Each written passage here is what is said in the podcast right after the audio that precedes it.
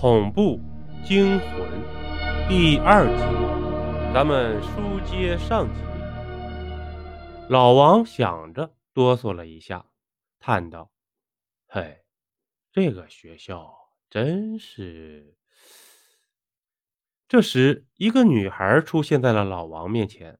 老王的自言自语停住了。“爸，我给你买了些水果，你在自言自语什么呢？”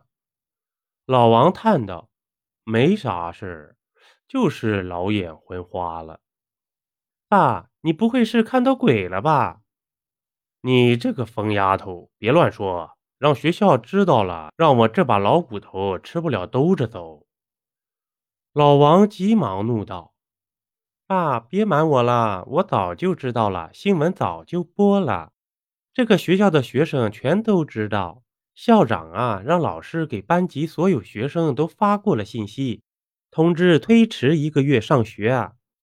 作孽啊！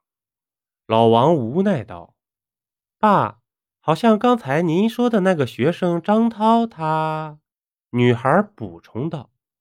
宿舍前的大铁门依旧紧锁着，这时一阵无名的风吹开了锁，锁掉落在地上，来到大门前。张涛看到掉落地上的大锁，心想：管理员真是太不负责了。想着，便朝向宿舍走去。张涛刚准备好好埋怨他这些没良心的舍友们，但宿舍里边一个人都没有。无奈的张涛只好躺在床上，闲着无聊，决定去网吧撸啊撸。路上没看到一个人，整个学院显得特别的凄凉。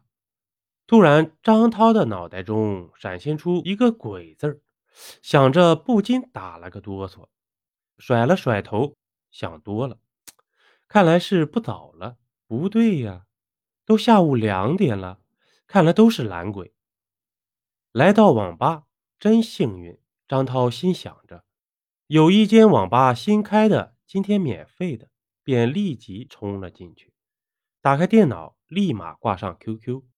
还是一如既往的打着撸啊撸，打得出奇的顺手，可以说是张涛玩游戏以来最好的一次发挥了。越玩越带劲，不知不觉就到了十点多了。这时 QQ 响了，张涛打开，是同学群里的吴顺超发来的。张涛打开了，你在哪儿呢？咋还不回宿舍？消息显示，张涛得意了，哈哈。急死你们！对方传出了视频邀请，张涛打开了，画面好暗。都来了吗？老祥呢？还有魏杰、吴广呢？张涛询问着。吃饭呢？咋不开灯啊？张涛回道。真背呀！第一天来灯就坏了。来来来，魏杰、吴广，还有祥子，张涛要和你们视频呢。接着，屏幕上出现了几个模糊的面孔，嘴里还在咀嚼着什么东西似的。张涛大喜：“哥们儿，太抠门了啊！说好的下午接我，放我鸽子啊！兄弟，抱歉啊，我们下午打工的地方临时喊我们去下货，哎，兄弟，对不住了。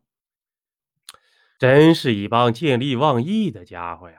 哎，咋就这样命苦啊？”